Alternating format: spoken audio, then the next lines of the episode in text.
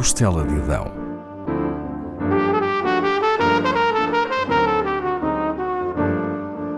Com Paula Castelar.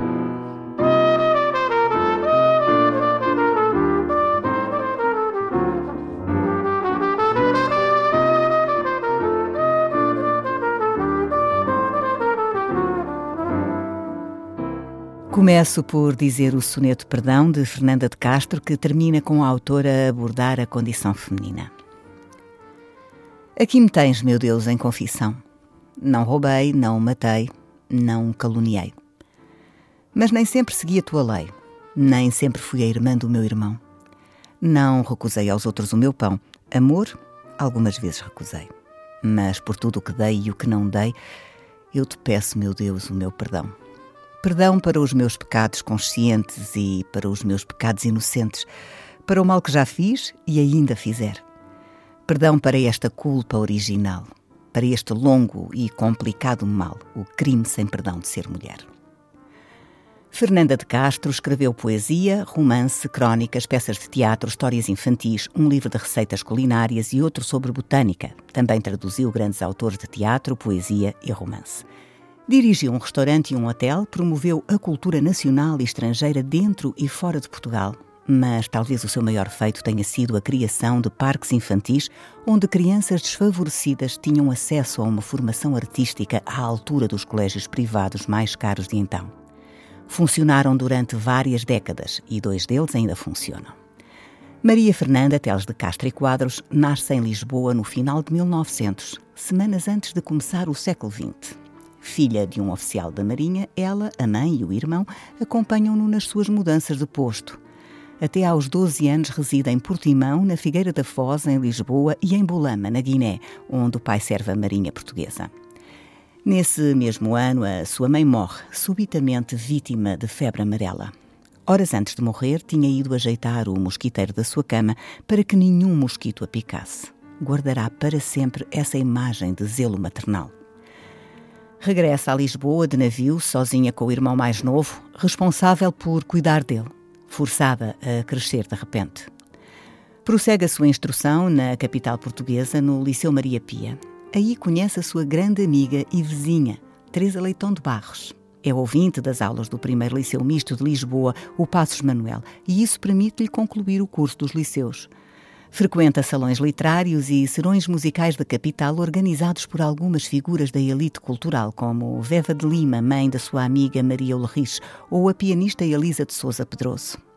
Conhece várias figuras da cultura de então e torna-se amiga de algumas, como a poetisa Branca Gonta Colasso, que se alia a Teresa Leitão de Barros, incentivando-a a publicar Antemanhã, o seu primeiro livro de poesia. O pai tenta demovê-la de ser escritora e Fernanda agrada-lhe, frequentando a escola politécnica, mas será na área da escrita que terá uma carreira reconhecida. Trabalhará também na imprensa e é colaboradora do Jornal Diário de Lisboa desde a sua primeira edição e escreverá para várias outras publicações. O pai deixa a Guiné e regressa a Lisboa com a sua madrasta, os seus três irmãos mais novos e Vicente, o cozinheiro da família, com quem Fernanda tem uma relação especial.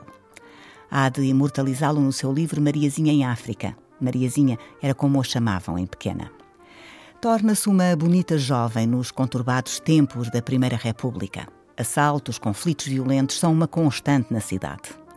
Tem vários pretendentes antes de se render aos encantos de António Ferro. Casam por procuração em 1922. A noiva está na Igreja de Santa Isabel, em Lisboa, e o noivo no Brasil, onde realiza várias conferências. Fernanda junta-se depois ao marido e apresenta recitais de poesia em várias cidades brasileiras. Nesse período, Fernanda de Castro e António Ferro tornam-se amigos de algumas das grandes figuras da cultura brasileira.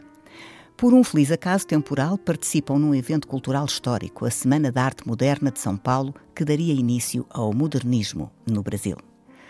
Regressam a Lisboa e no ano seguinte Fernanda dá à luz o seu primogênito, o futuro escritor António Quadros. Será ainda mãe de outro rapaz, Fernando Manuel. Em 1923, o jovem casal instala-se no apartamento em Lisboa, onde Fernanda de Castro residirá até morrer. É desde o início um lugar de encontro de artistas portugueses e estrangeiros. São muitos os amigos ligados às artes que os visitam. Um deles é Fernando Pessoa. António Ferro admira os regimes autoritários que então vigoram. entrevista várias vezes Benito Mussolini e tenta entrevistar Hitler. Estudioso desses governos inspira-se neles e sugere a Salazar a criação do Secretariado de Propaganda Nacional que dirigirá. Fernanda de Castro apoia-o em algumas das suas iniciativas, nomeadamente na Exposição do Mundo Português que acontecerá em 1940 sob direção dele.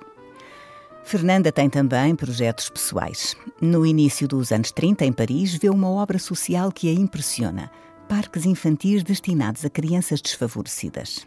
Decide replicar a ideia em Lisboa, melhorando-a.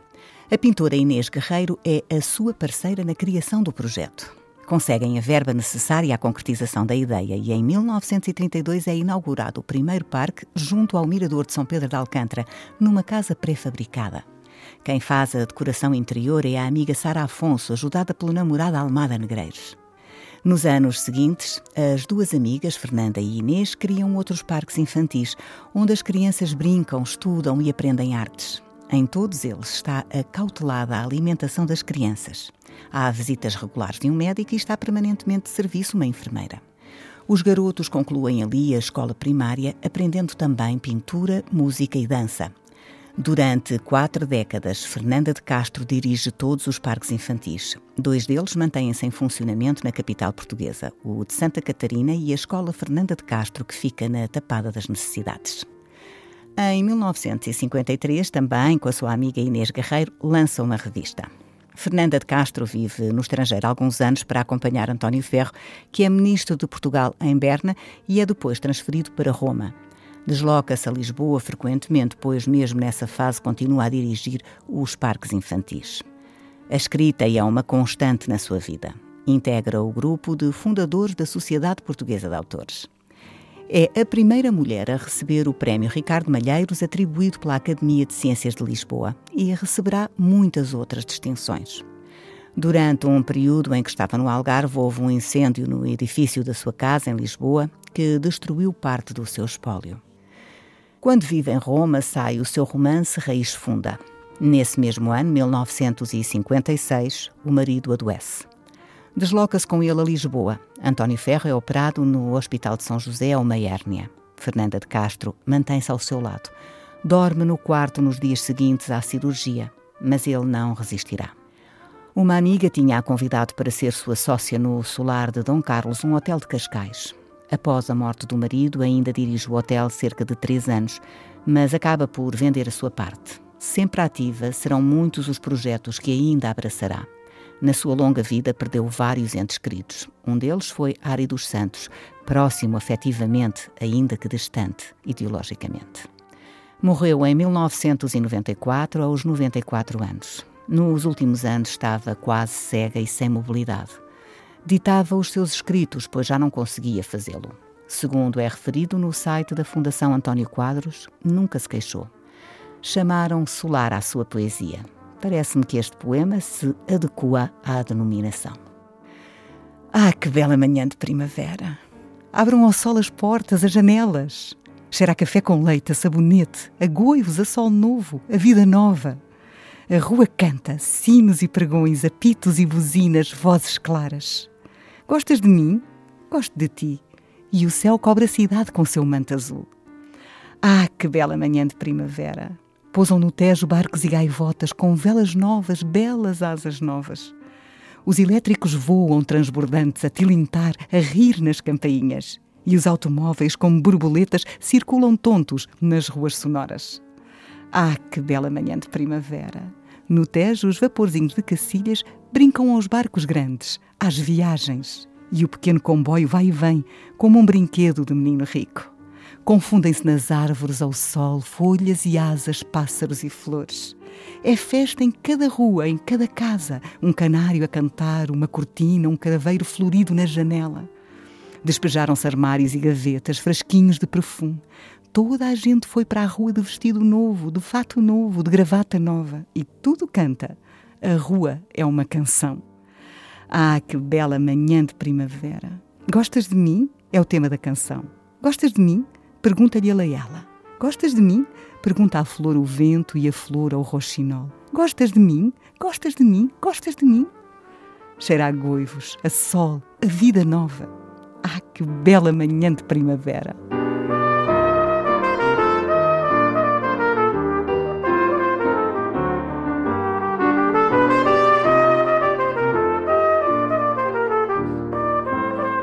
Costela de Adão, com Paula Castelar.